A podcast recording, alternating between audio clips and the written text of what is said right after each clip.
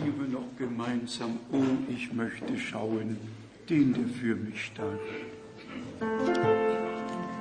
Oh, ich möchte schauen, den, der für mich starb.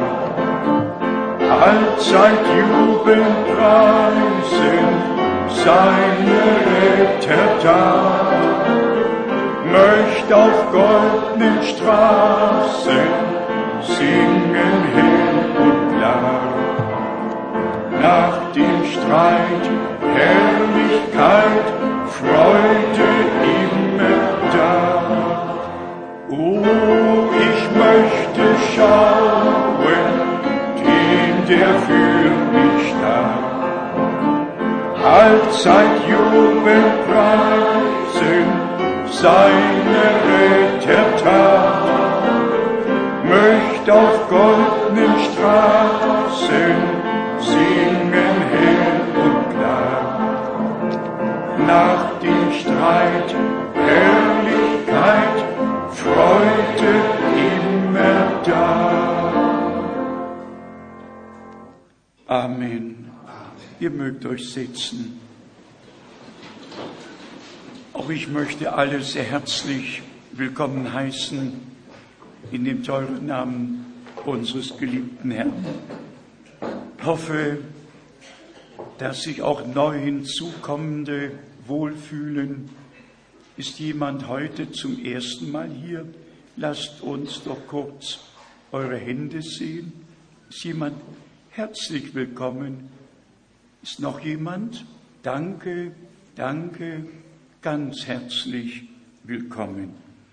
Wir haben ja bereits herrliche Lieder gesungen, unsere Herzen waren bei der Sache, dann haben wir das Einleitungswort gehört, er wird für uns streiten, wird für uns kämpfen, er hat gestritten, er hat gekämpft, er hat gesiegt am Kreuz auf Golgatha. Hat er alle Feinde schon zum Schemel seiner Füße gelegt, hat triumphiert über alle Macht Satans und uns die Erlösung aus Gnaden geschenkt. Zunächst möchte ich sehr viele Grüße abgeben aus drei Ländern Afrikas, besonders aus Südafrika, aus Mosambik und auch aus Malawi. Gott hat sehr viel Gnade geschenkt zu der Missionsreise. Es ging wieder mal 13 Mal mit dem Flugzeug aufgestiegen, gelandet, aufgestiegen, gelandet. Dann haben mich drei Brüder vom ersten bis zum letzten Tag begleitet. Bruder Ngonga, Bruder Mutika und Bruder Malkon haben mich auf jede Reise begleitet, in jede Stadt mitgeflogen und Bruder Daniel aus Kapstadt war zum Teil auch mit dabei. Wir haben tatsächlich große Segnungen erlebt. Menschen kamen von weit und breit, um Gottes Wort zu hören. Zwei Versammlungen waren wohl über 1000 Teilnehmer, alle anderen lagen darunter. Gott kennt die Seinen, er weiß, wo sie sind und wo sie wohnen. In jedem Fall haben wir auch besonders in all den Städten Südafrikas in Pretoria, in Johannesburg, in Port Elizabeth, in Kapstadt, in Durban immer wieder neu erleben dürfen, wie treu Gott ist und sein Volk zusammenruft und führt. Die traurige Seite ist die, dass zum Beispiel in Durban 28 verschiedene Richtungen innerhalb der Endzeitbotschaft sind und das bereitet mir große Not. Wie viel Not mag es dem Herrn bereiten, der sein Leben für seine Gemeinde gegeben hat, um sein Eigentumsvolk zu erlösen und dann besonders in unserer Zeit herauszurufen und auf den glorreichen Tag der Wiederkunft unseres Herrn vorzubereiten. Der Schmerz ist natürlich immer wieder groß, aber soweit ich beurteilen konnte, sind die Gruppen doch gekommen, um Gottes Wort zu hören, auch wenn sie sonst getrennt sind. Und wir gehen davon aus, dass Gott Gnade geschenkt hat und dass sie auch die Versammlungen als eine gnädige Heimsuchung Gottes gesehen und angenommen haben. Dann in Mosambik war ich ja zum zweiten Mal vor Jahren schon in Beira und diesmal in Maputo und Gott hat auch dort einen herrlichen Anfang, einen großen Sieg aus Gnaden geschenkt und dann auch in Malawi, da bin ich ja oft gewesen und auch da kamen Menschen von weit und breit, um das Wort des Herrn zu hören. Wir freuen uns einfach, dass noch Gnadenzeit ist, dass wir noch das Wort verkündigen dürfen und von Stadt zu Stadt, von Land zu Land reisen können, um dem Volke Gottes das zu sagen, was der Herr für unsere Zeit verheißen hat und von allem zu berichten, was Gott schon getan hat und was er gegenwärtig tut. Dann haben wir auch Familien, die durch schwere Prüfungen gehen. Hier haben wir zwei Familien, die durch besondere Prüfungen gehen. Und ich möchte es einfach von Herzen sagen, wir begleiten euch, wir sind mit euch. In der Bergpredigt sagte unser Herr, dass wir mit den Leidtragenden Leid tragen, mit den Fröhlichen fröhlich sein dürfen. Wir sind innig verbunden im Herrn. Der Schmerz unserer Geschwister ist unser Schmerz. Die Freude unserer Geschwister ist unsere Freude. Das ist nun einmal. Die geistliche Verbundenheit geht über die natürliche Verbundenheit hinaus und so gedenken wir des Wortes des Herrn. Wer sind meine Brüder? Wer sind meine Schwestern? Alle, die den Willen Gottes tun, das sind meine Brüder und das sind meine Schwestern. Und wir gehen davon aus, dass wir nicht Religion feiern. Wir gehen davon aus, dass Gott seinen Weg mit uns hat, dass wir unsere Erlebnisse mit dem Herrn gemacht haben und zu denen gehören dürfen, die in dieser Zeit das Wort des Herrn hören, glauben und in großer Erwartung der Dinge sind, die Gott tun wird, ja schon begonnen hat zu tun. Für alle, die durch Prüfungen besonderer Art gehen, möchte ich Römer 8 von Vers 28 einfach euch als Trost geben. Römer 8. Kapitel. Hier haben wir ja die die Worte, die Paulus an diejenigen gerichtet hat, die vor Grundlegung der Welt ausersehen und vorherbestimmt sind nach dem Wohlgefallen Gottes, Man kann Römer 8 von Vers 28 lesen. Und dann kommt irgendwann in Vers 33, wer will Anklage gegen die Auserwählten Gottes erheben?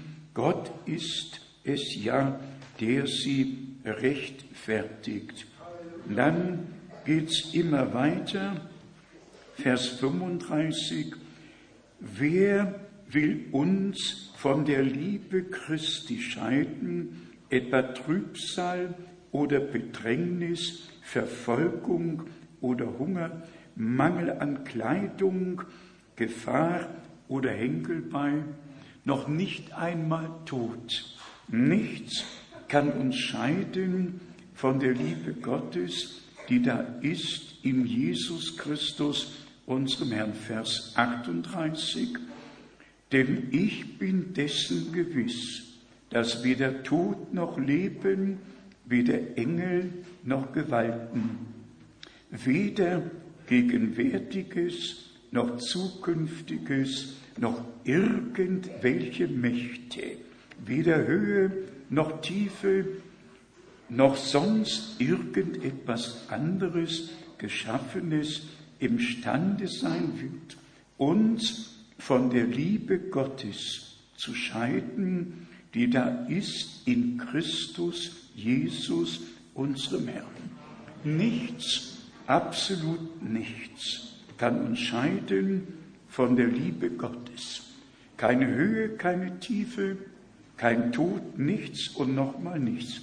Wir haben ja in Krefeld unserem geliebten Bruder Reinhold Illing die letzte Ehre erwiesen. Der Herr hat ihn heimgerufen.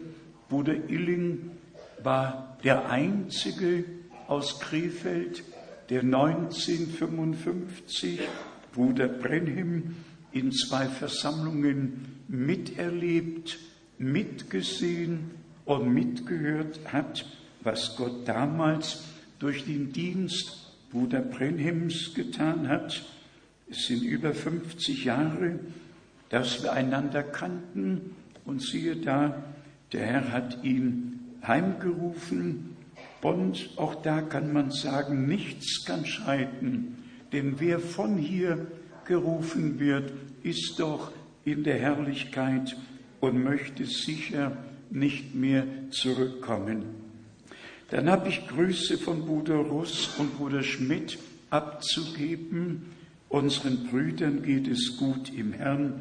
Wir freuen uns von Herzen darüber, dass Gott immer wieder neu stärkt und neu segnet und neu Gnade schenkt. Dann haben wir das Lied gesungen, Lied 237, gedichtet von Jonathan Paul.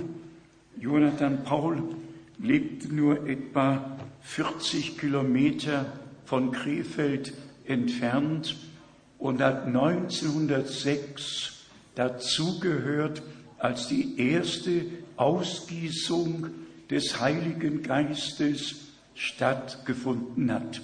Es gab zwei Orte in Deutschland, wo das geschah einmal in Kassel und einmal in Mülheim an der Ruhr. Und dieser Jonathan Paul gehörte einfach zu den Menschen, die an einem Sonntagvormittag Gottesdienst wirklich durch Ausgießung des Heiligen Geistes in einer lutherischen Kirche gnädig heimgesucht wurden und die Ausgießung des Heiligen Geistes erlebt haben. Näher möchte ich nicht darauf eingehen. Wir alle wissen ja, dass Gott nicht stehen geblieben ist. Gott hat weiter gewirkt. Und das erkennen wir ja aus all den Erweckungen, die Gott aus Gnaden geschenkt hat, besonders auch seit der Reformation. 490 Jahre sind vergangen seit der Reformation und es gab Erweckung um Erweckung. Und siehe da, wir leben tatsächlich in der letzten Erweckung, die Gott vor der Wiederkunft Jesu Christi aus Gnaden schenkt. Und wir berufen uns immer wieder auf die Sendung, die Gott ausgesprochen hat, die Gott bestätigt hat, die Gott wirklich legitimiert hat. Gott hatte einen Boten bei dem ersten Kommen Jesu Christi als Wegbereiter. Gott hat jemand, der sein Wort gebracht hat und eine besondere Berufung hatte. Und das darf man wirklich freimütig bezeugen. Wir hätten heute die göttliche Botschaft nicht, wenn Gott nicht seinen Knecht gesandt hätte, ihm sein Wort geoffenbart und die Berufung ausgesprochen, wie Johannes der Täufer dem ersten Kommen Christi vorausgesandt wurde, so wirst du mit einer Botschaft gesandt, die dem zweiten Kommen Christi vorausgehen wird. Und diese Botschaft tragen wir aus Überzeugung. Und das Schöne ist, dass sie wirklich in jedem Punkt mit der Heiligen Schrift übereinstimmt. Und darauf kommt es an. Darauf kommt es an. Jede Deutung, jede Auslegung ist uns einfach ein Gräuel, die können wir nicht annehmen. Wir stehen mit dem Worte und sind gegründet auf dem Wort.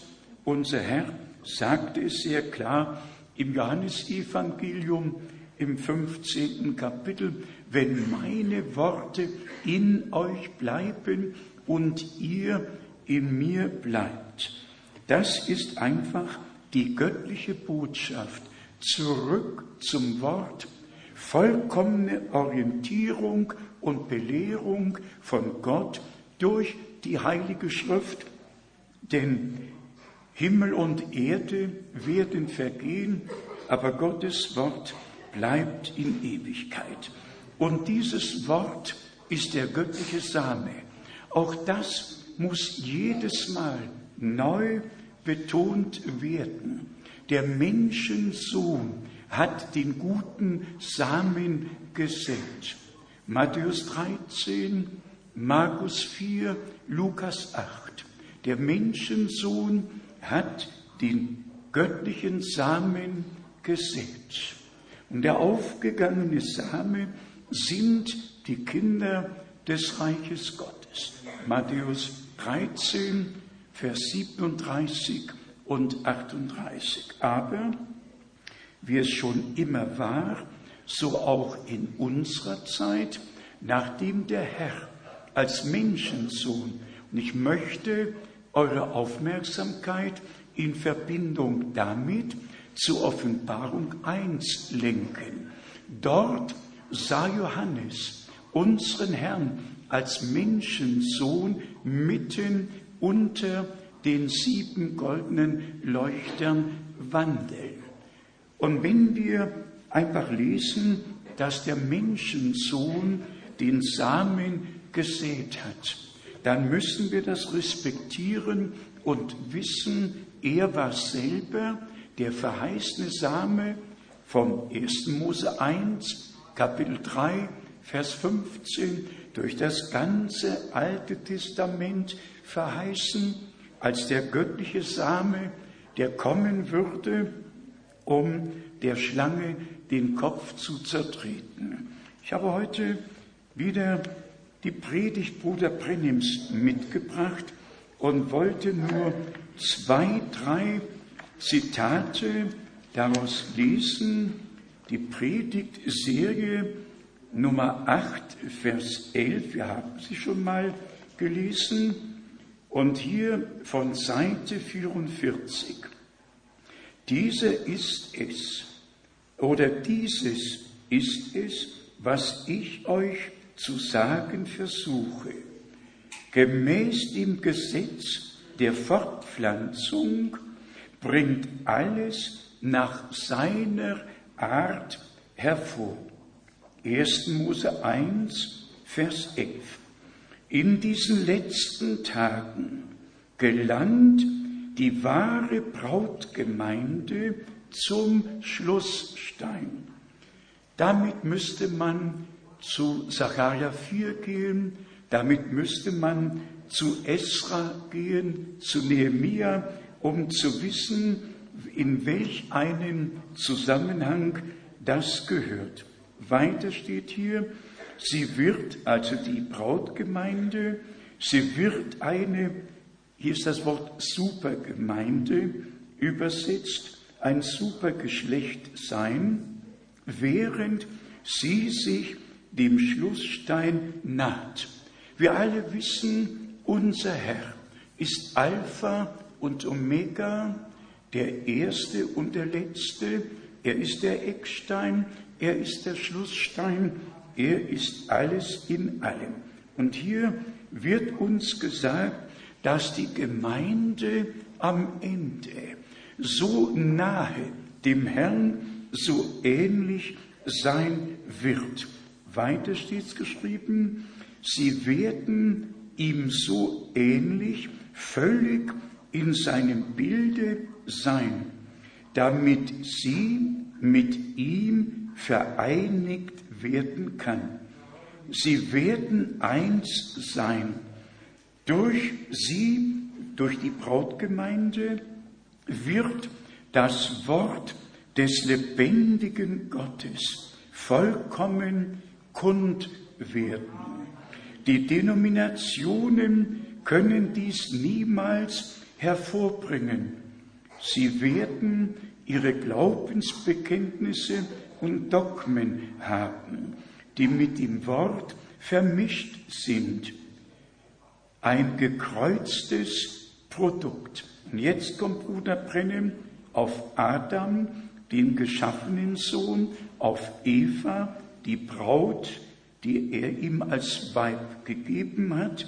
Und dann kommt Bruder Brennem auf Jesus Christus, den zweiten Adam, und spricht von der Braut, die ihm gegeben wurde, damit der göttliche Same in sie hineingelegt werden kann.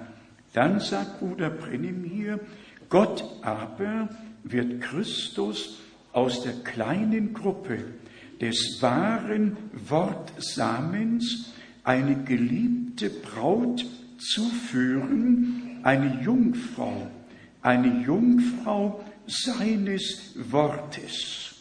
Dann weiter, das Wort der Verheißung, er selbst wird in ihr sein, wie es mit Maria war. Gott selbst tut sich kund.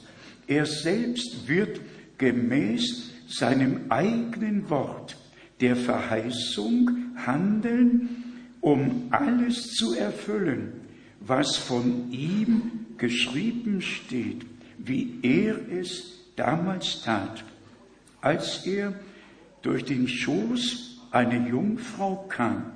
Das war ein Schattenbild auf den geistlichen Schoß jetzt der Gemeinde.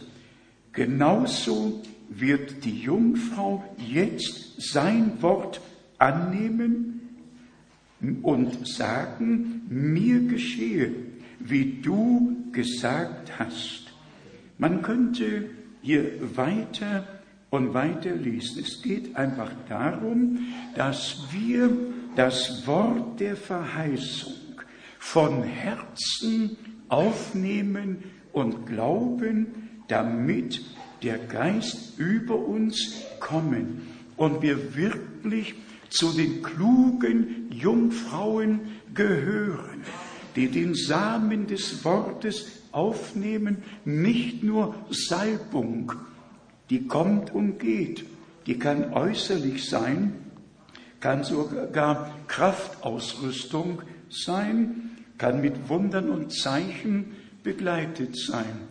Das Wort als Same gehört einfach in unsere Herzen hinein. Und dann hat Bruder Brennem weiter ausgeführt, dass der geistliche Regen kommt, damit das Samenkorn erstirbt und das Leben, das in dem Samen ist, hervorkommen kann. Das wünschen wir uns an dieser Stätte heute und das wünschen wir allen, die jetzt zuhören oder zusehen in der ganzen Welt. Kurz einige Gedanken, was den politischen Bereich betrifft, nur ganz kurz am Rande erwähnt. Wir alle haben mitbekommen, wie es mit Rom weitergeht, mit Jerusalem weitergeht, wie die Verhandlungen zwischen Vatikan und Jerusalem stattfinden. Der Vatikan möchte die Oberhoheit über den Berg Zion haben und das ist eine Sache, die mir gar nicht gefällt. Und wenn wir daran denken, was geschrieben steht und wie sich alles entwickelt, wir leiden mit Israel, wir beten für Israel und wissen, Gott wird alles herrlich hinausführen. Warum der Weg so schwer ist, warum so viele Schwierigkeiten auf diesem Wege sind, warum es so lange dauert. Und man kann es nachlesen. Seit 1882 kehren die Juden in das Land der Väter zurück. Und im nächsten Jahr werden es ja 60 Jahre sein seit Gründung des Staates Israel. Ich hoffe, dass viele von euch mitfliegen können, so der Herr noch verzieht. Auch hier könnten wir fragen, unser Herr hat doch deutlich gesagt, wenn ihr seht, dass der Feigenbaum saftig wird, dass er Knospen bekommt, dass ihr neues Leben bekommt, dann wisst ihr, dann wisst ihr, dass es nahe ist, ja vor der Tür steht. Nun, ist der Feigenbaum schon über 60 Jahre mit Knospen, mit voller Blüte da und der eine und der andere mag fragen, wie lange noch? Herr, wie lange wird es noch dauern? Und dann gibt es ja besonders in Lukas 21 von Vers 31 die Aussprüche unseres Herrn. Wahrlich, wahrlich, ich sage euch, dieses Geschlecht wird nicht vergehen oder diese Generation wird nicht vergehen, bis das alles geschehen ist. Und dann spricht unser Herr, hebt eure Häupter empor, denn ihr wisst, dass sich eure Erlösung naht.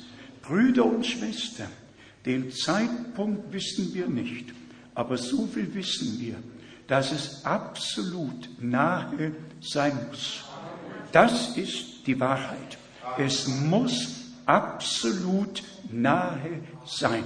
Und deshalb müssen wir auch das Wort Gottes mit allem Ernst verkündigen. Wir haben es auch, was Europa betrifft, jetzt erleben wir es ja mit ab 21. Dezember diesen, ja, diesen Jahres werden die Grenzen vom äußersten Norden, von Litauen bis wer weiß wo, in allen Ländern, die zur Europäischen Union gehören, nicht mehr existieren. Keine Passkontrolle, wer von Estland, Litauen und Lettland oder wer von hier nach da möchte, der kann nach Spanien, Portugal, der kann nach Rom, kann überall hinfliegen, keine Passkontrollen, keine Zollkontrollen, nichts wird mehr sein. Und wir haben es in der Heiligen Schrift, Daniel 2, Daniel 7, das letzte, das vierte Weltreich wird da sein. Es ist da, es ist da. Und Brüder und Schwestern, Gott schenke uns Gnade. Wir wollen keinem Angst machen. Aber es ist unsere Aufgabe, die Warnung auszusprechen. Höret, was der Geist den Gemeinden sagt. Schaut auf die Zeichen der Zeit. Beobachtet die Erfüllung der biblischen Prophetie.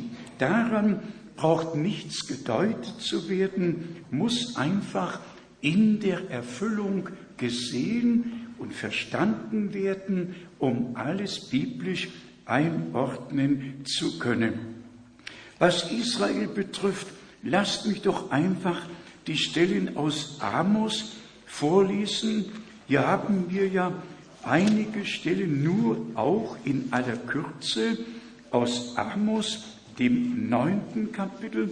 Amos, Kapitel 9. Hier steht in Vers 14 und 15 geschrieben, dann will ich auch das Geschick meines Volkes Israel wenden, dass sie die verwüsteten Städte aufbauen, wieder aufbauen und darin wohnen, dass sie Weinberge anpflanzen und den Wein von ihnen trinken, dass sie Gärten anlegen und deren Früchte genießen. Höret jetzt Vers 15 in, in Amos 9.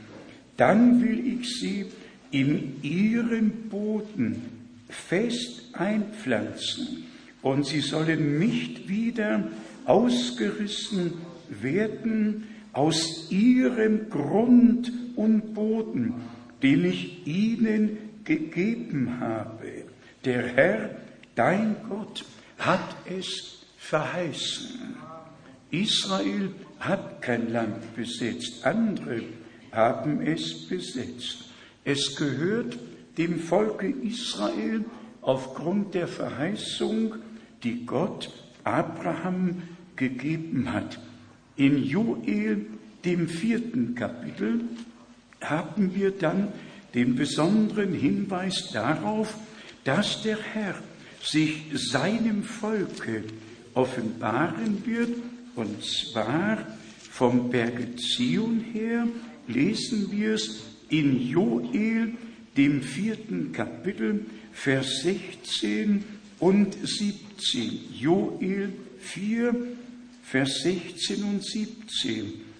Der Herr brüllt vom Zion her und lässt seine Stimme aus Jerusalem erschallen, so dass Himmel und Erde erbeben. Aber für sein Volk ist der Herr eine Zuflucht und eine feste Burg für die Kinder Israel.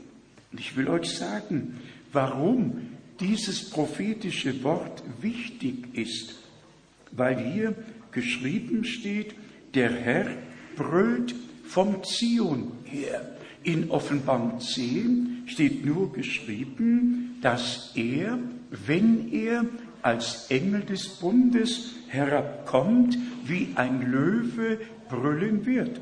Hier steht's geschrieben, von wo aus er wie ein Löwe brüllen wird und dass es dann um die Kinder Israel geht. Das sage ich weltweit für alle, die sehr große Mühe haben und die Bruder Brennims Aussprüche einfach zum eigenen Verderben deuten. Das sage ich in Liebe. Ich sage es wirklich in Liebe im Namen des Herrn.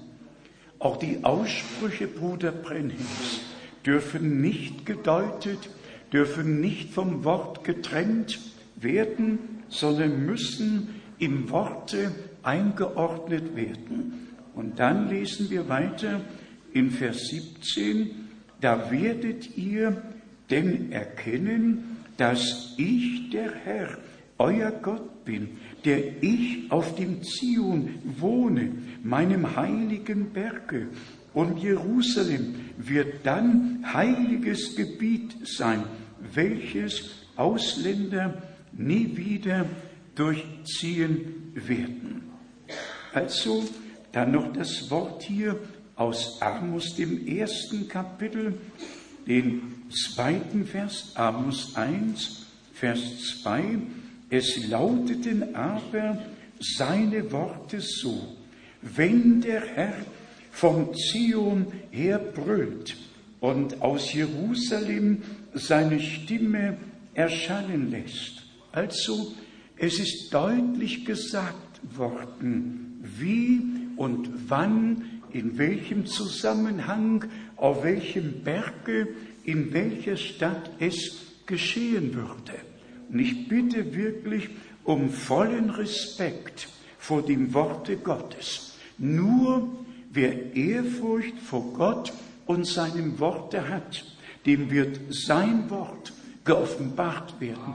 Alle, die Gottes Wort wie eine Tageszeitung lesen, denen wird es nie geoffenbart werden. Gott kann dann überhaupt nicht zu uns sprechen. Dann sehen wir weiter auch im Neuen Testament. Auch im Neuen Testament haben wir für die Gemeinde den Teil. Wir alle wissen, was in Apostelgeschichte 15 geschrieben steht.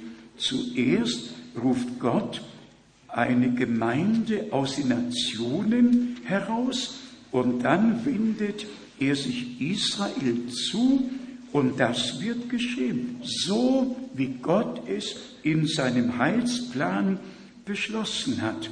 In Hebräer, dem zwölften Kapitel, lesen wir von der Gemeinde, von der Gemeinde, die auch mit dem Berg Zion verglichen wird, aber im geistlichen Bereich. Hebräer, zwölftes Kapitel, Vers 22. Nein, ihr seid zu dem Berge Zion, zur Stadt des lebendigen Gottes, dem himmlischen Jerusalem herangetreten. Das Volk Israel, irdisches Jerusalem, Berg Zion in Jerusalem und jetzt die Gemeinde. Ihr seid zu dem Berge Zion, zu der Stadt des lebendigen Gottes, dem himmlischen Jerusalem herangetreten. Also muss es so eingeordnet werden, wie es uns in der Heiligen Schrift aus Gnaden gezeigt wurde. In Offenbarung 21 haben wir nochmals den Hinweis darauf, was die Gemeinde betrifft, wo sie hingehört und was für sie zutrifft. Offenbarung 21 eigentlich müsste man von Vers 9 lesen. Ich lese nur den letzten Teil von Vers 9. Komm, ich will dir die Braut, das Weib des Lammes zeigen. Dann sehen wir, dass er das neue Jerusalem gesehen hat. Und in Vers 12 wird uns gesagt, das neue Jerusalem hatte eine große, hohe Mauer mit zwölf Toren darin und zwölf Engel auf diesen Toren und die Namen der zwölf Stämme der Israeliten. Dann lesen wir weiter in Vers 14. Brüder und Schwestern, ich lese die Bibelstellen um unserer Brüder willen, die in der ganzen Welt Verantwortung tragen, das wahre Wort Gottes dem Volke Gottes zu bringen. Nicht nur für uns, die wir heute hier versammelt sind. Wir haben tatsächlich die Verantwortung vor Gott, die biblische Belehrung so deutlich zu bringen, dass alle es erfassen können und ihren Stand einnehmen und in der Heiligen Schrift dann auch wiederfinden. In Offenbarung 21, Vers 2 steht geschrieben, und ich sah die heilige Stadt, ein neues Jerusalem aus dem Himmel herabkommen, von Gott her, ausgestattet wie eine für ihren Bräutigam geschmückte Braut. Nicht das irdische Jerusalem, das ist für Israel. das himmlische, das neue Jerusalem, geschmückt wie eine für ihren Bräutigam geschmückte Braut. Es geht um die Brautgemeinde. Es geht um die Herausrufung. Und wir haben es immer wieder gesagt. Viele sind berufen. Wenige sind auserwählt. Es gibt die erste Auferstehung und es gibt die zweite Auferstehung. Und die Heilige Schrift sagt in Offenbarung 20, selig und heilig ist, wer an der ersten Auferstehung Anteil hat.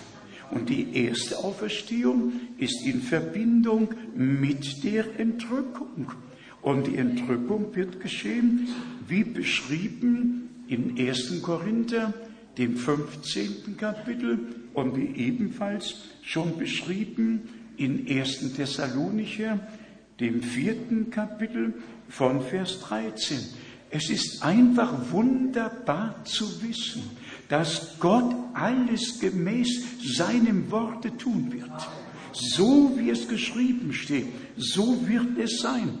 Und wenn geschrieben steht, der Herr selbst wird wiederkommen, sobald der Weckruf ergeht und die Posaune ertönt und die Stimme des Erzengels erschallt, wenn wirklich geschrieben steht, der Herr selbst wird herabkommen, dann dürfen doch nicht zwei junge Brüder vor mir sitzen und sagen, der Herr ist schon gekommen.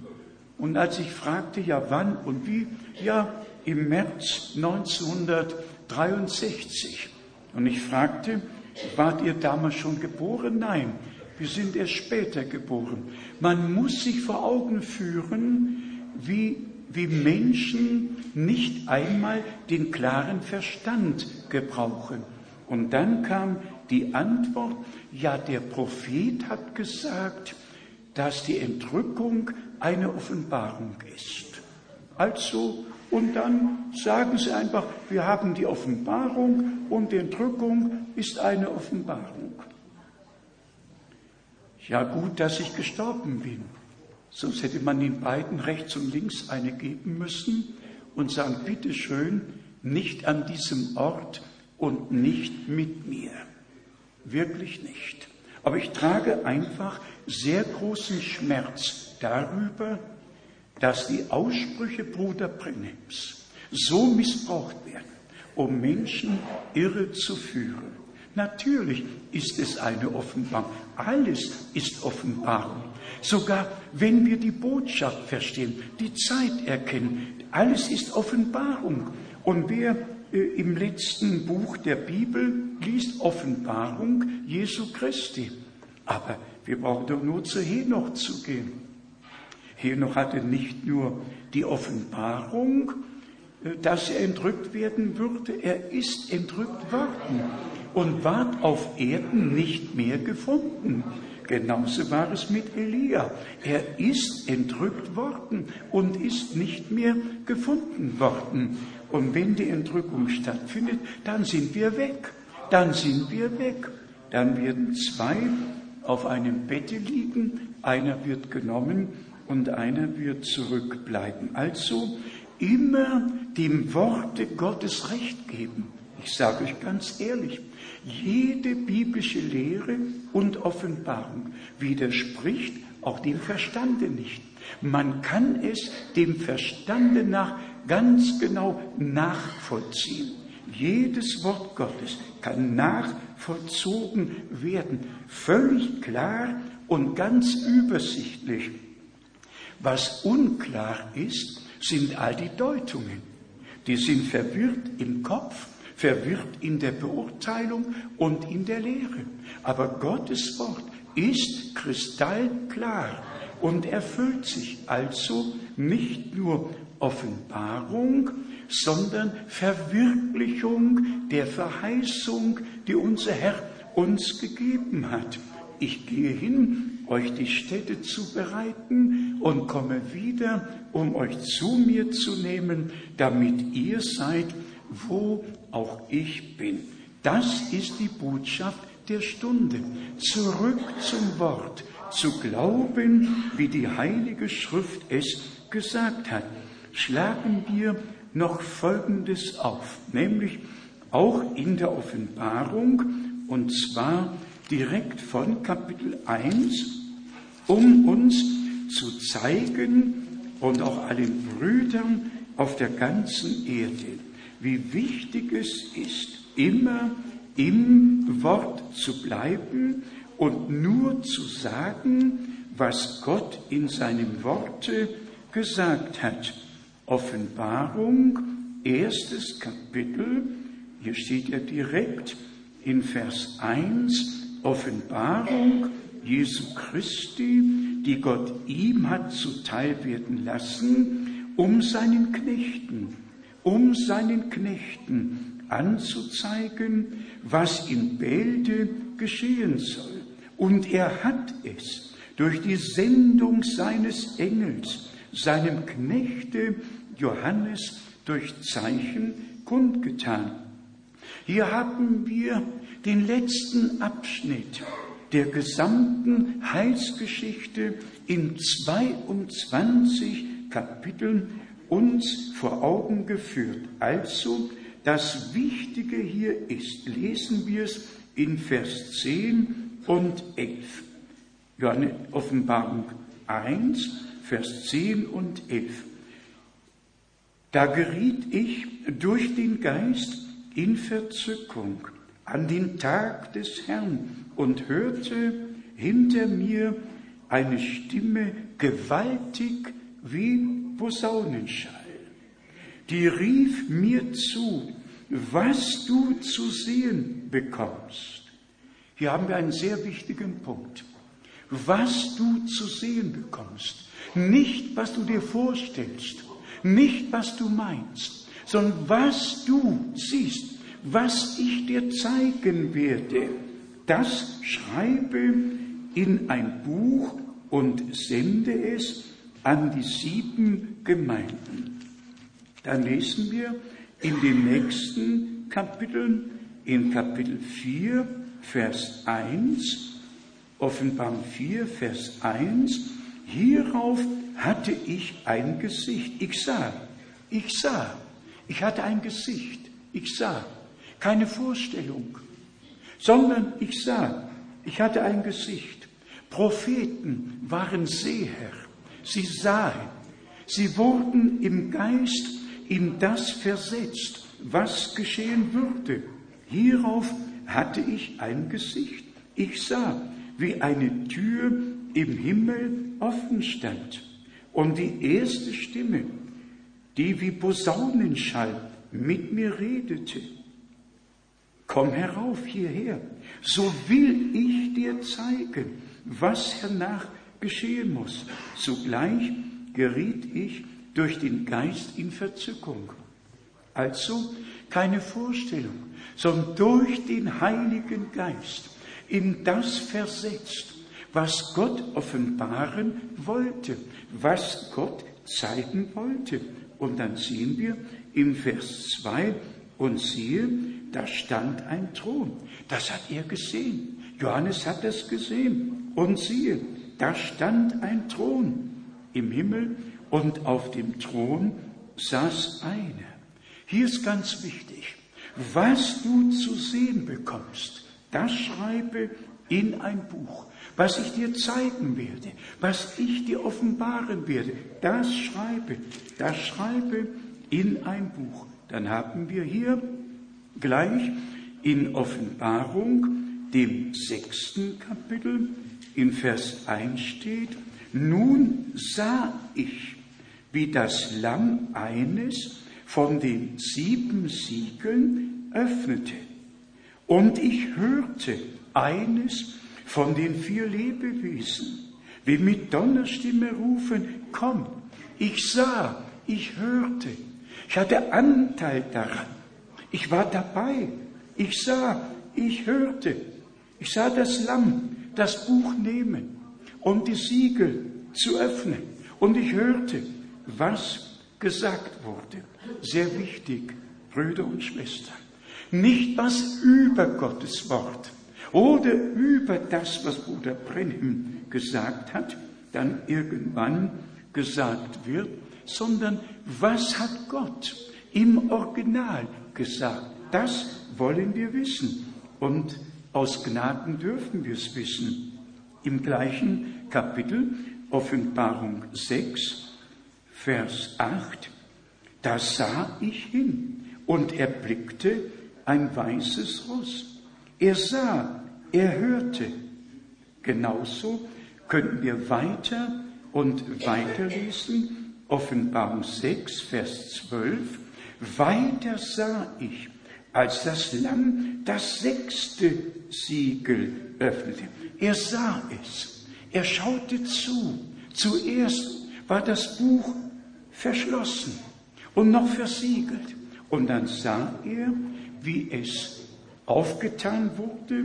Der Löwe aus dem Stamme Juda hatte überwunden und es ward ihm gegeben, und wir alle wissen, die Öffnung der Siegel hat tatsächlich stattgefunden.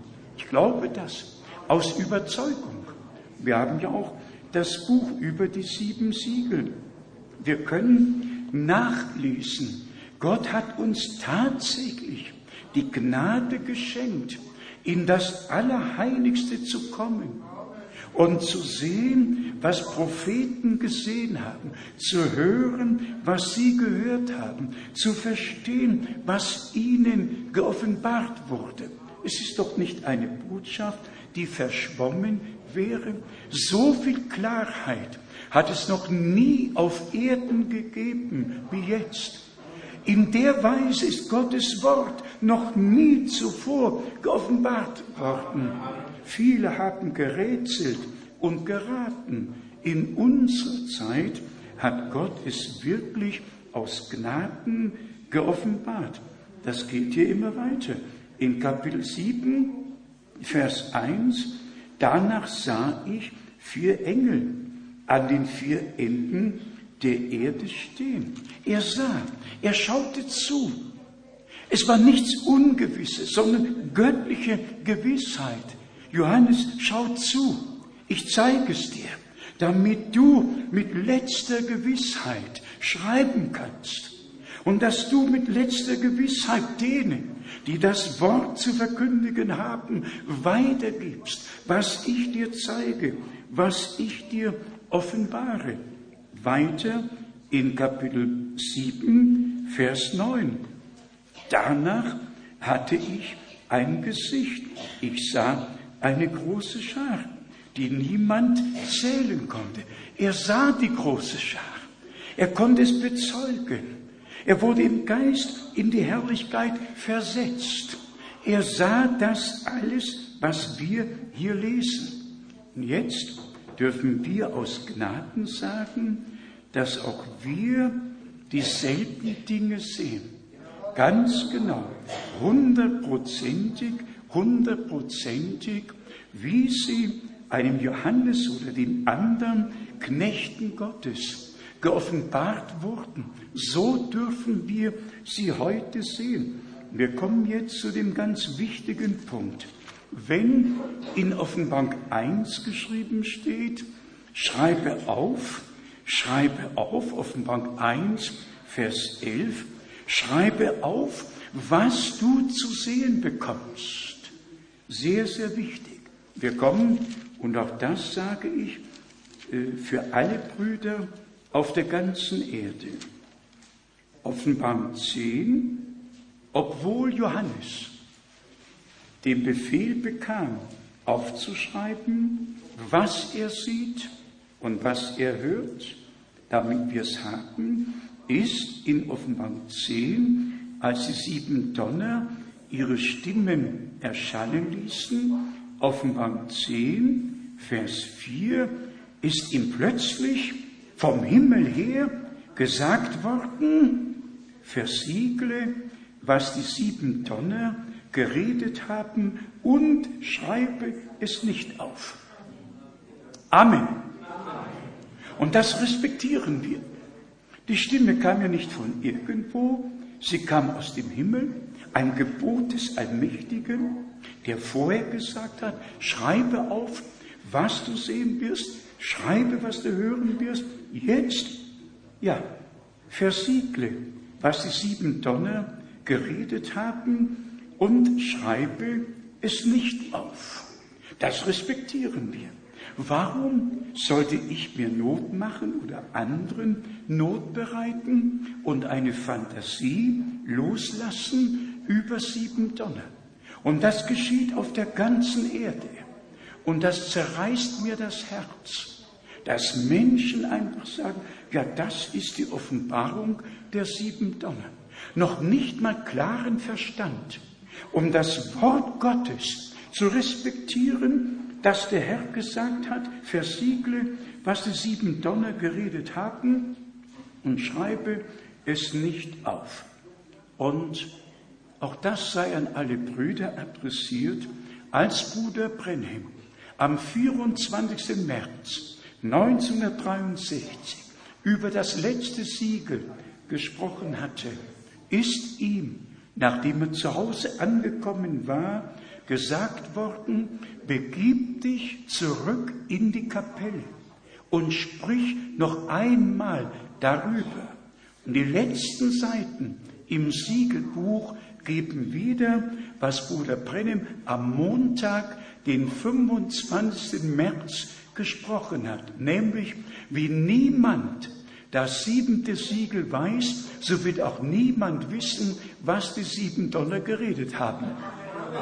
Das musste er sagen. Am 25. März 1963. Ihr wisst ja, Gott hat mir die Gnade geschenkt, dass ich Bruder Brenhem nicht nur als Mensch, als Prediger kannte.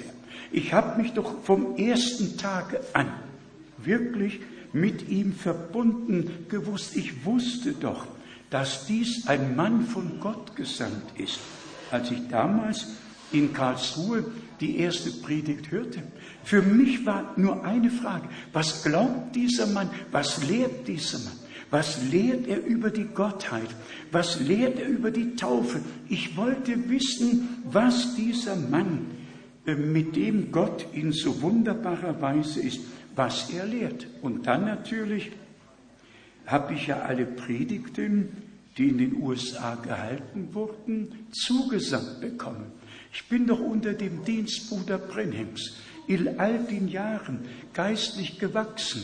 Ich bin doch nicht irgendwie irgendwann als Fallschirmspringer irgendwo gelandet, ohne zu wissen, was Sache ist, sondern Gott hat mir tatsächlich das große Vorrecht geschenkt, nüchtern und klar zu bleiben und auch wahr zu bleiben. Nicht nur nüchtern und klar, auch wahr zu bleiben und diesen Dienst biblisch einzuordnen, biblisch einzuordnen, damit Gott in allem Recht bekommt.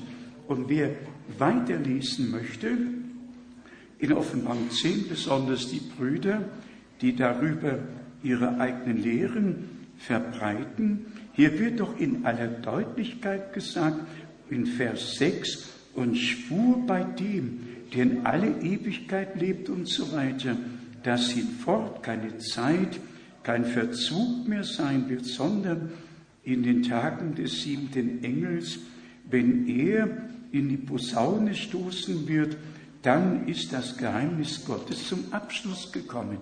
Und wo geschieht's? In Offenbarung, dem elften Kapitel, im fünfzehnten Vers. Nun stieß der siebente Engel in die Posaune da ließen sich laute Stimmen im Himmel vernehmen, die riefen, die Königsherrschaft über die Welt ist nun an unseren Herrn und seinen Gesalbten gekommen, und er wird als König in alle Ewigkeit herrschen. Es ist so klar geschrieben, so übersichtlich geschrieben worden, dass ein Tor nicht irren kann. Nur die klugen Leute, die sich auf den Lehrstuhl Moses oder auf das Prophetenlehrstuhl setzen und andere belehren möchten, ohne eine göttliche Berufung, ohne einen Auftrag bekommen zu haben und deshalb das heillose Durcheinander innerhalb der Endzeitbotschaft. Gott, der Herr, wird Gnade schenken Er wird Gnade schenken, denn hier ist der Punkt, Brüder und Schwestern. Die letzte und mächtige Ausgießung des Heiligen Geistes kann nicht stattfinden, solange alles in einem Durcheinander ist. Das geht nicht. Dann würde Gott ja ein Durcheinander befürworten und bestätigen. Das geht überhaupt nicht. So wie am Anfang vor Ausgießung des Heiligen Geistes die gläubig gewordenen ein Herz und eine Seele waren und dann der Himmel sich öffnete und der Heilige Geist herabkam. So muss jetzt die herausgerufene Gemeinde ein Herz und eine Seele werden. Im irdischen kann jeder seine eigene Meinung haben, kann essen und trinken, was er möchte und tun, wozu er sich geleitet fühlt. Aber im Geistlichen müssen wir eins werden und für den Glauben, der den Heiligen ein für allemal übergeben worden ist, auch kämpfen und gerade stehen. Das Allerschlimmste war tatsächlich, als diese beiden Brüder mir ausrechnen wollten, dass Offenbarung 8, Vers 1 schon am 28. Februar 63 erfüllt wurde. Und stellt euch vor, welche Basis sie dafür genommen haben.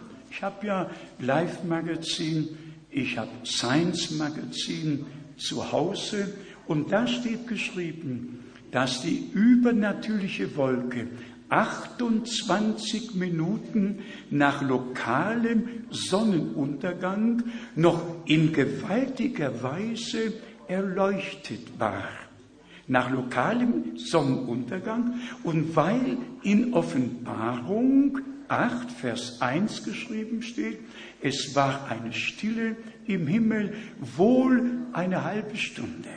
Und dann sagt er, ja wohl eine halbe Stunde, also das können nur die 28 Minuten gewesen sein.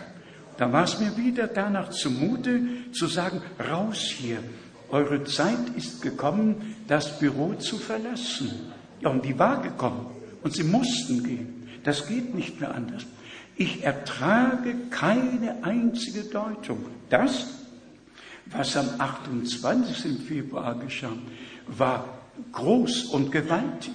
Und Bruder Brennim sagte, dass die sieben Donnerschläge so gewaltig waren, dass die ganze Erde erdröhnte, einfach erzitterte. Es war ein gewaltiges Ereignis, aber da ist ihm die Weisung gegeben worden, kehre nach Jeffersonville zurück, denn die Zeit, die sieben Siegel zu öffnen, ist gekommen. Man muss doch alles so lassen, wie Gott es geordnet hat. Man kann doch nichts anderes tun oder von hier nach da verlegen, sondern man muss es so lassen, wie Gott es getan hat. Also lassen wir jetzt diesen Teil und kommen wir in aller Kürze zu unserem Teil, Brüder und Schwestern.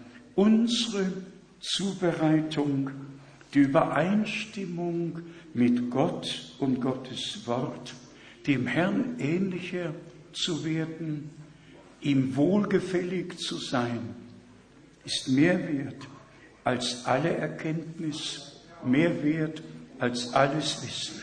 Wir alle kennen den Text aus 1. Korinther 13. Und wenn ich alle Geheimnisse wüsste, und Glauben hätte, um Berge zu versetzen und hätte die Liebe nicht, dann bin ich nichts.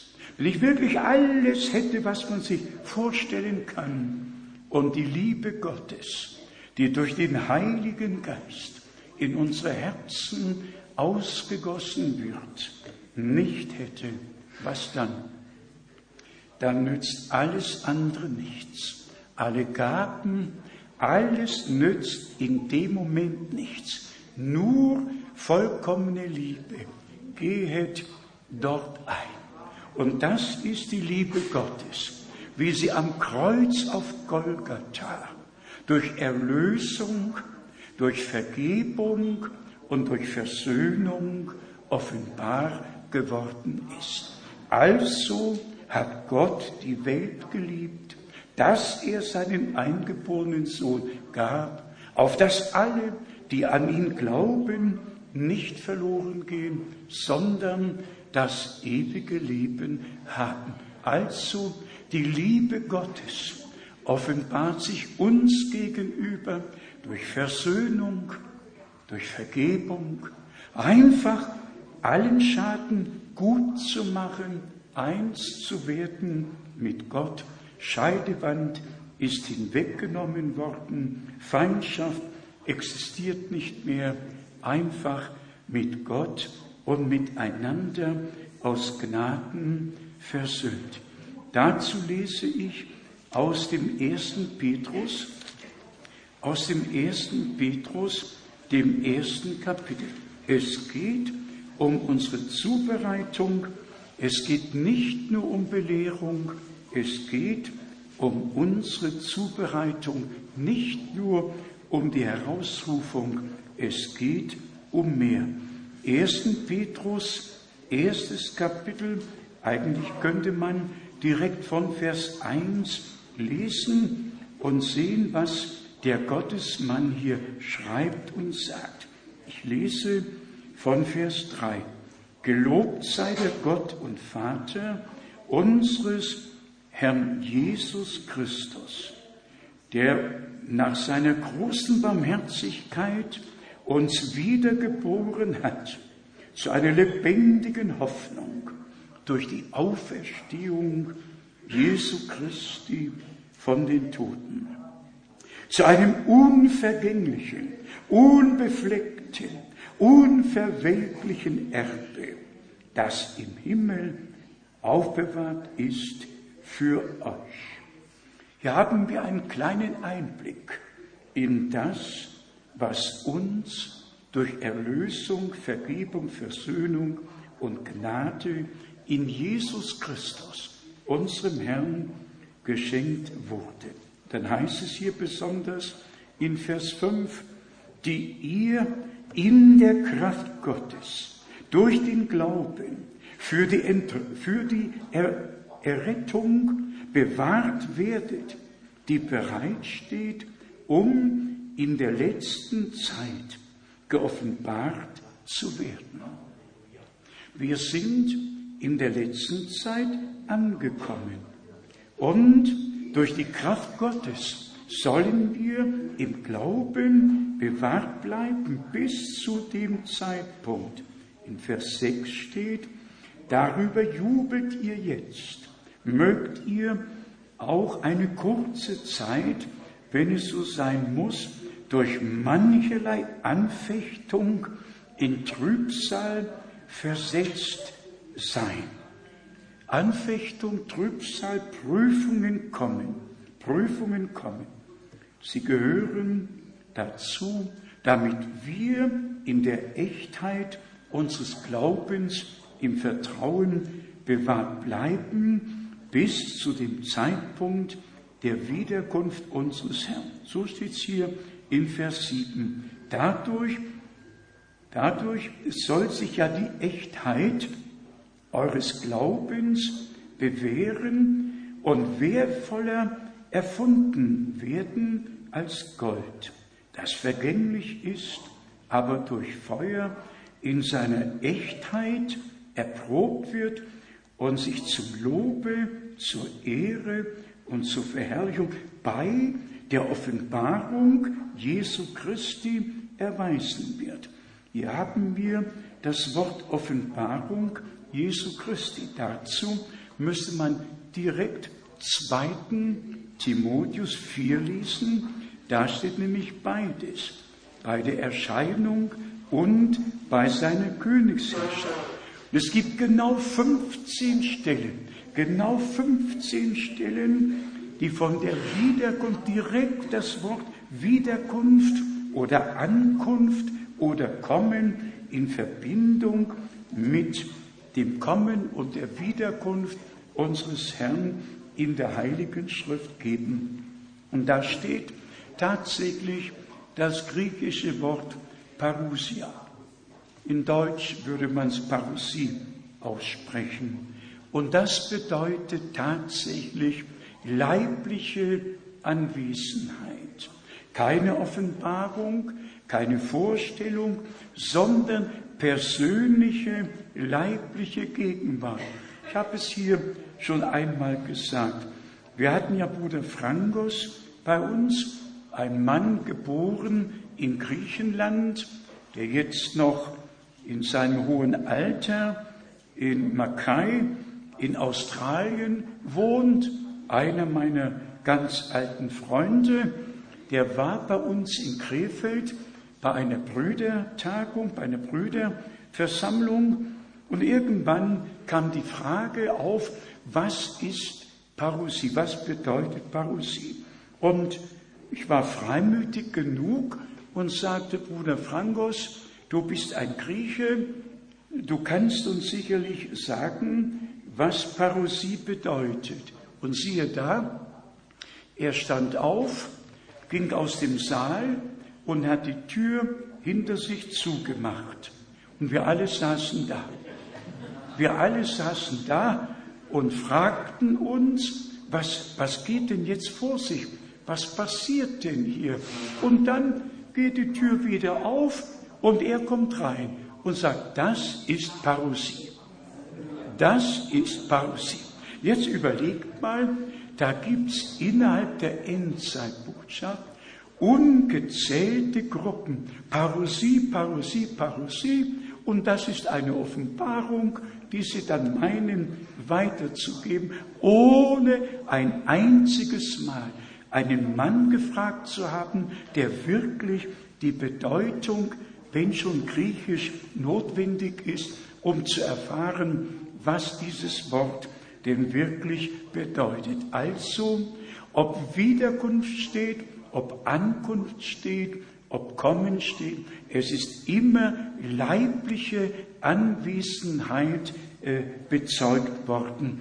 Derselbe Jesus, der ins Grab gelegt wurde, dem Leibe nach ins Grab gelegt wurde, ist auferstanden am dritten Tage, leibhaftig auferstanden. Und in Lukas 24 spricht unser Herr, betaste mich, denn ein Geist hat nicht Fleisch und Blut, wie du es an mir siehst. Und derselbe Herr Jesus hat seine Jünger gen Bethanien genommen, hat seine Hände über sie gehalten und gesegnet und ist vor ihren Augen leibhaftig gen Himmel gefahren.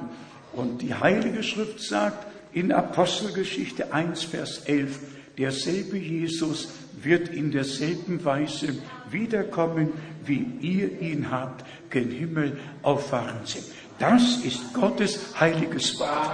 Und ich gestatte keinem Bruder, mir etwas anderes zu sagen. Der muss den Raum verlassen. Ich höre nichts anderes an. Ich darf es nicht. Ich liebe die Brüder, aber ich liebe das Wort über alle. Ich stelle es über alles und ich glaube, wie die Schrift sagt. Nur noch eine Stelle. Eigentlich müsste man viel mehr lesen, aber die Zeit eilt dahin. Was mir besonders groß geworden ist in der letzten Zeit, vielleicht habe ich es hier auch schon gesagt, 2. Petrus, drittes Kapitel und in Verbindung damit auch schon gleich 1. Petrus. Und hier haben wir ja unseren Herrn, der vor den Jüngern verwandelt worden ist. Und Petrus Petrus konnte sagen, umso fester steht uns nun das prophetische Wort, das wir besitzen. Aber dem geht tatsächlich voraus, was im zweiten Petrus im ersten Kapitel in Vers 10 und dann Vers 12 steht, Darum seid umso eifriger darauf bedacht, liebe Brüder, eure Berufung und Erwählung festzumachen, denn wenn ihr das tut, werdet ihr sicherlich niemals zu Fall kommen. Ihr werdet nie auf eine Deutung reinfallen. Ihr werdet nicht mit jedem Wind der Lehre hin und her geweht werden. Nein, ihr seid gegründet im Wort der Wahrheit. Das Wort ist in euch und ihr seid im Worte. Macht eure Berufung und Erwählung fest, so werdet ihr nie zu Fall kommen. Und dann das gewaltige Zeugnis unseres Bruders Petrus, der damals darüber gesprochen hat, dass wir bereit sein sollen, auch er hatte Sorgen für die Gemeinde. Und in Vers 16 steht in 2. Petrus 1, Vers 16, denn wir sind nicht klug ersonnen Fabeln nachgegangen, als wir euch die Macht Wiederkunft, Parousie, unseres Herrn Jesus Christus verkündigten, sondern wir sind Augenzeugen seiner wunderbaren Herrlichkeit gewesen. Das sage ich jetzt weltweit. Es genügt nicht, Augenzeuge gewesen zu sein von dem, was an Übernatürlichem geschah. Es ist wunderbar, es ist herrlich und ich danke Gott dafür. Aber ein Augenzeuge muss zum Wort zurückgehen.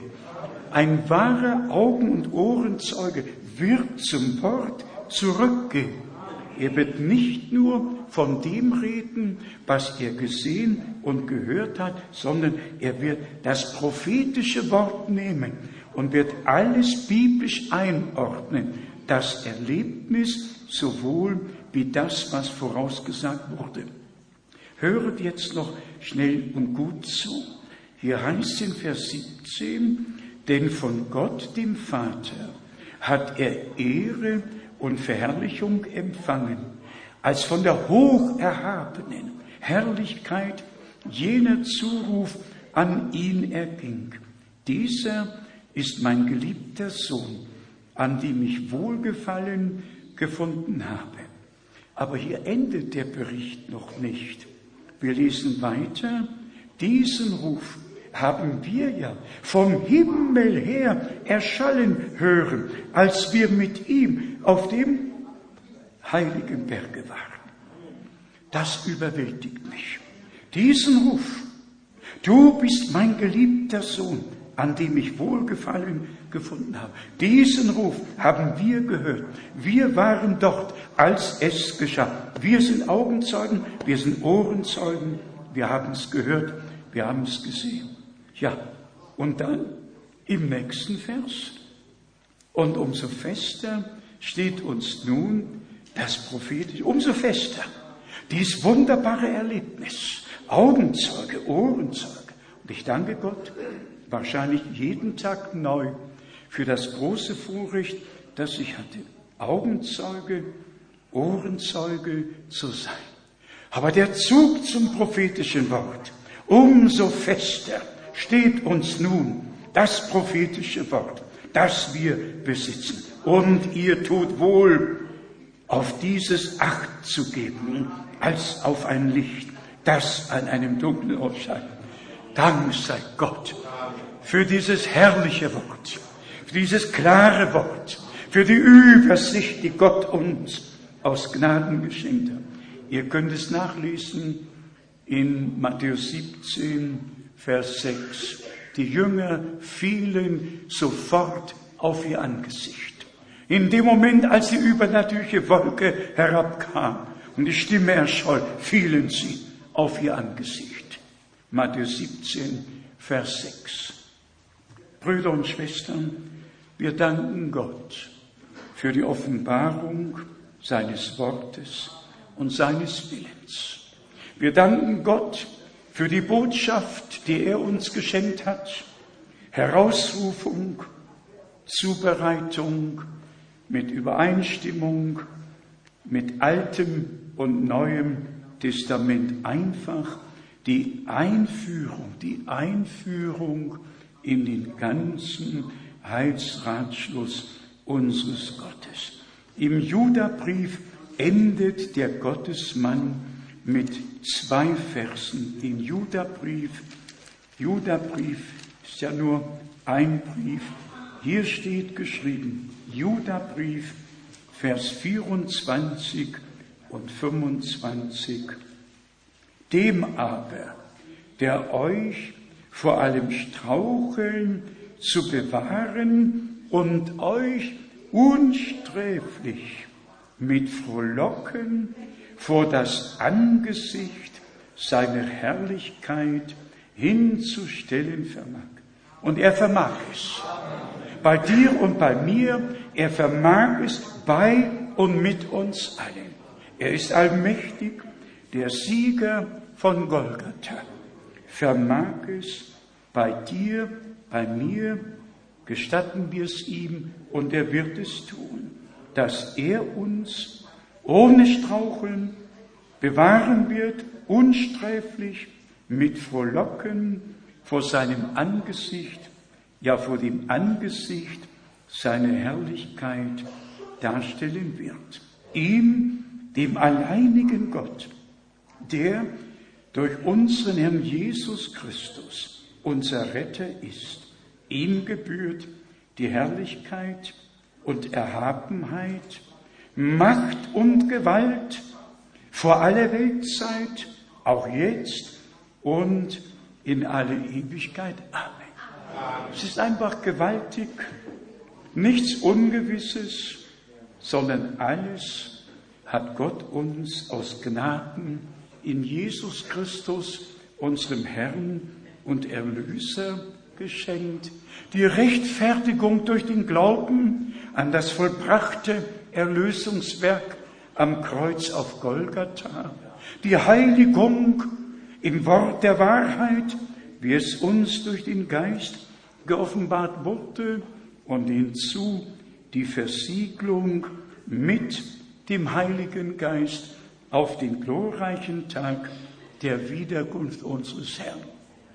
Nur noch zum Schluss, ich lese es nicht mehr, ihr kennt es alle auswendig, Epheser 6 von Vers 10, zuletzt aber werdet stark im Herrn. Das zuletzt gehört da einfach hin, ganz zum Schluss. Werdet stark im Herrn, nicht in euch, im Herrn und zieht die volle Waffenrüstung Gottes an. Geht vorwärts im Glauben. Wir wissen, was wir glauben, an wen wir glauben, wie Paulus damals geschrieben hat. Ich weiß, an wen ich glaube und ich weiß, er wird mein Erbteil bewahren auf den Tag, den er bestimmt hat. So glauben auch wir, dass der Herr der ewig treue Gott sein Werk mit seinen Auserwählten zur Vollendung bringt. Wir glauben, dass die klugen Jungfrauen auf keine törichte Deutung reinfallen. Jede Deutung ist töricht. Jede Deutung ist dumm. Wirklich dumm.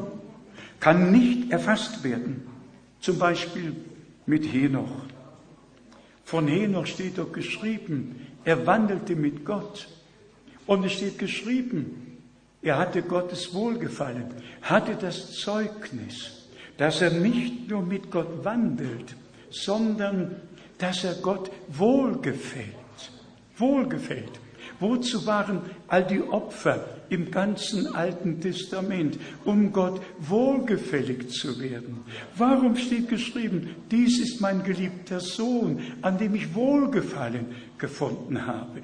Brüder und Schwestern, wenn wir entrückt werden wollen, lasst uns keine Fantasie nachlaufen, sondern darum ringen und glauben, dass Gottes Wohlgefallen auf uns ruht, dass wir in Übereinstimmung mit Gott und Gottes Wort gebracht werden, dass wir so glauben, wie die Schrift sagt. Und ich wiederhole es, die klugen Jungfrauen werden keine törichte Deutung glauben, ungeachtet, wer sie bringt und wann und wo sie gebracht wird.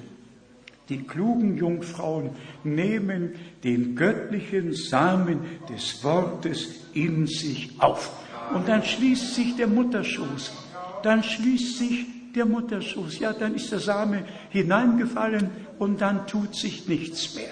So ist es im Natürlichen und so ist es im Geistlichen.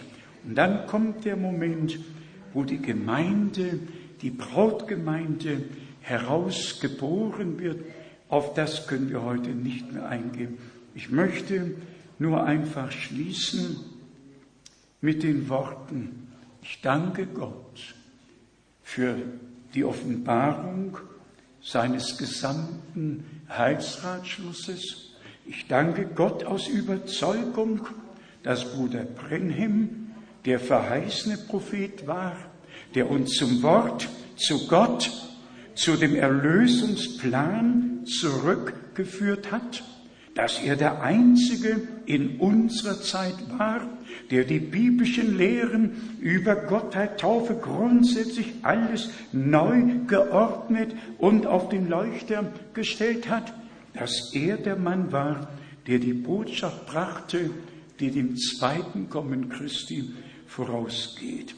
Dass wir uns dadurch natürlich der Kritik aussetzen, äh, das müssen wir alle dankbar in Kauf nehmen. Niemand kritisiert, wenn Leute von Billy Graham sprechen. Niemand kritisiert, wenn sie von Oral Roberts sprechen. Niemand kritisiert, wenn sie von, Oral, von T.L. Osborne sprechen oder irgendjemand anderem sprechen. Ja, man möchte ja nicht alle namentlich nennen. Warum kritisiert man uns? Warum ist man uns so feindlich gesonnen? Weil wir Bruder Brenhem als einen Mann von Gott gesandt aufgenommen haben? Denn so ist doch geschrieben. Wer den aufnimmt, den ich sende, hat Gott in jemand anders gesandt? Von all den Hunderten, die seitdem aufgetreten sind? Oder hat er in unserer Zeit nur einen gesandt? Ja, Gott hat immer nur einen. Hatte nur einen Mose, nur einen Elia, nur einen Henoch, nur, immer nur einen, immer nur einen. Und so war es in unserer Zeit. Das ist die göttliche Heilsordnung, dass Gott immer einen Propheten hat, durch den er offenbart, was allen anderen zur Verkündigung mitgeteilt werden soll, wie wir es in Offenbarung Kapitel 1 von Vers 1 bis 3 nachlesen können. Haltet fest, was darin geschrieben steht. Was nicht geschrieben steht, überlassen wir Gott. Was geschrieben steht, das predigen wir, das glauben wir und das genügt uns. Gott wird nie zu spät kommen. Er wird tun, was er verheißen hat. Er steht zu seinem Wort. Ihm, dem Gott Abrahams, dem Gott Isaaks, dem Gott Jakobs, dem Gott Israels, der unser Vater geworden ist durch Jesus Christus, unseren Herrn. Ihm gebührt die Ehre jetzt und in alle Ewigkeit. Amen. Wir stehen auf zum Gebet. Ehe wir beten, möchte ich fragen, ob einige Brüder kurz danken möchten. Vielleicht sind einige Gebetsanliegen, die wir dem Herrn jetzt gemeinsam bringen können. Fühlt euch frei, hebt kurz die Hand, haben wir. Dankeschön, danke. Sind doch wirklich eine Anzahl Gebetsanliegen. Himmlischer Vater, vor mir liegt dein Wort, die aufgeschlagene Bibel mit allen Verheißungen, die darin geschrieben stehen. Und gemäß 2. Korinther 1, Vers 20 sind alle Verheißungen Gottes Ja und Amen durch Jesus Christus, unseren Herrn, durch uns.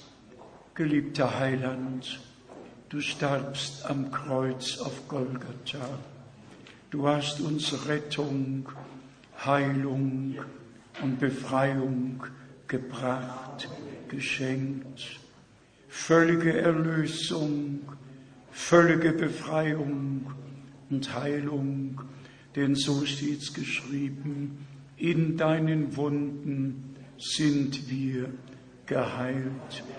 So bitten wir dich jetzt, o oh Herr, bestätige dein Wort an den wenigen, die noch glauben, die so glauben, wie die Schrift es sagt, die dir glauben, o oh Herr.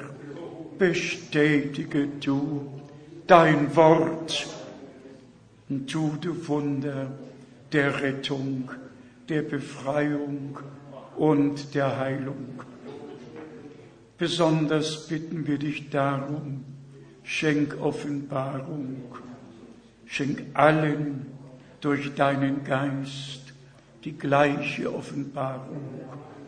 Geliebter Herr, du ewig treuer Gott, ich danke dir besonders auch für die 22 Kapitel, die den Abschluss bilden, eine Gesamtübersicht geben. Geliebter Herr, Johannes sah, Johannes hörte, wir sehen, wir hören, was ihm gezeigt, was ihm gesagt, was ihm geoffenbart wurde. Geliebter Herr, du hast uns in deine Gegenwart genommen, in das Allerheiligste und redest mit uns wie ein Freund mit seinem Freunde redet.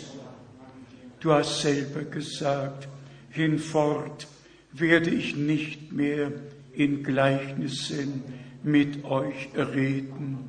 Geliebter Herr, wir danken dir für Golgatha, wir danken dir für die Erlösung durch dein teures und heiliges Blut.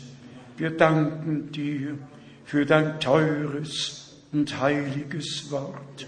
Und wir danken dir, dass du noch wirksam bist durch deinen Heiligen Geist und uns in alle Wahrheit führst. Segne alle, die Leid tragen. Du siehst die Tränen, du kennst den Schmerz. O geliebter Herr, wir denken an das Wort, Römer 8. Nichts kann uns scheiden von der Liebe Gottes, die da ist in Jesus Christus, unserem Herrn. Weder Höhe noch Tiefe, weder Gegenwärtiges noch Zukünftiges, was immer kommen mag, es wird an dir vorbeigehen müssen, o Herr. So bitten wir dich nochmals, Segne uns alle, segne besonders alle, die durch besondere Prüfungen gehen. O Herr, sei du mit ihnen. Segne mit uns die ganze Gemeinde auf der ganzen Erde. Mach ein Ende mit all den Deutungen. Möge sich herausstellen, wer die klugen Jungfrauen wirklich sind, dass sie keine törichten Deutungen glauben, sondern so glauben, wie die Schrift es gesagt hat, überhaupt nichts deuten, sondern das Wort in der Bedeutung geoffenbart bekommen.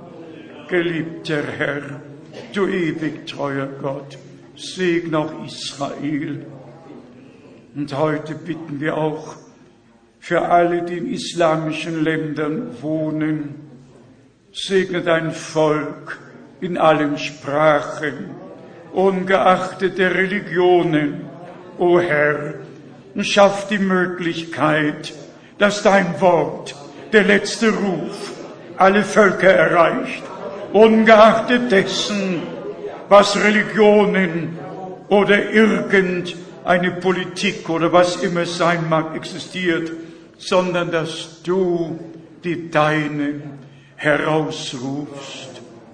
Wir bitten dich, habe du deinen Weg und schenke Gnade, dass wir mit dir und deinem Wort übereinstimmen, dass wir behin noch mit dir wandeln können. Und wie in Amos 3 geschrieben steht, wie können zwei miteinander wandeln, es sei denn, sie stimmen überein.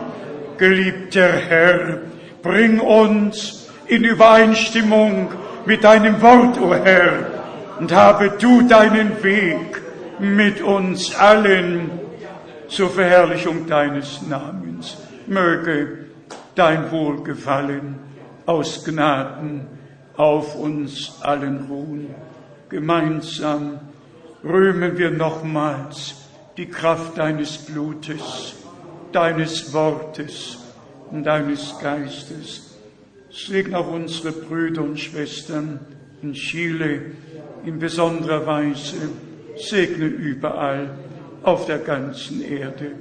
Dir, dem allmächtigen Gott, sei Preis und Ehre, Ruhm und Anbetung, jetzt und in Ewigkeit. Halleluja. Amen. Amen. Ihr mögt euch setzen.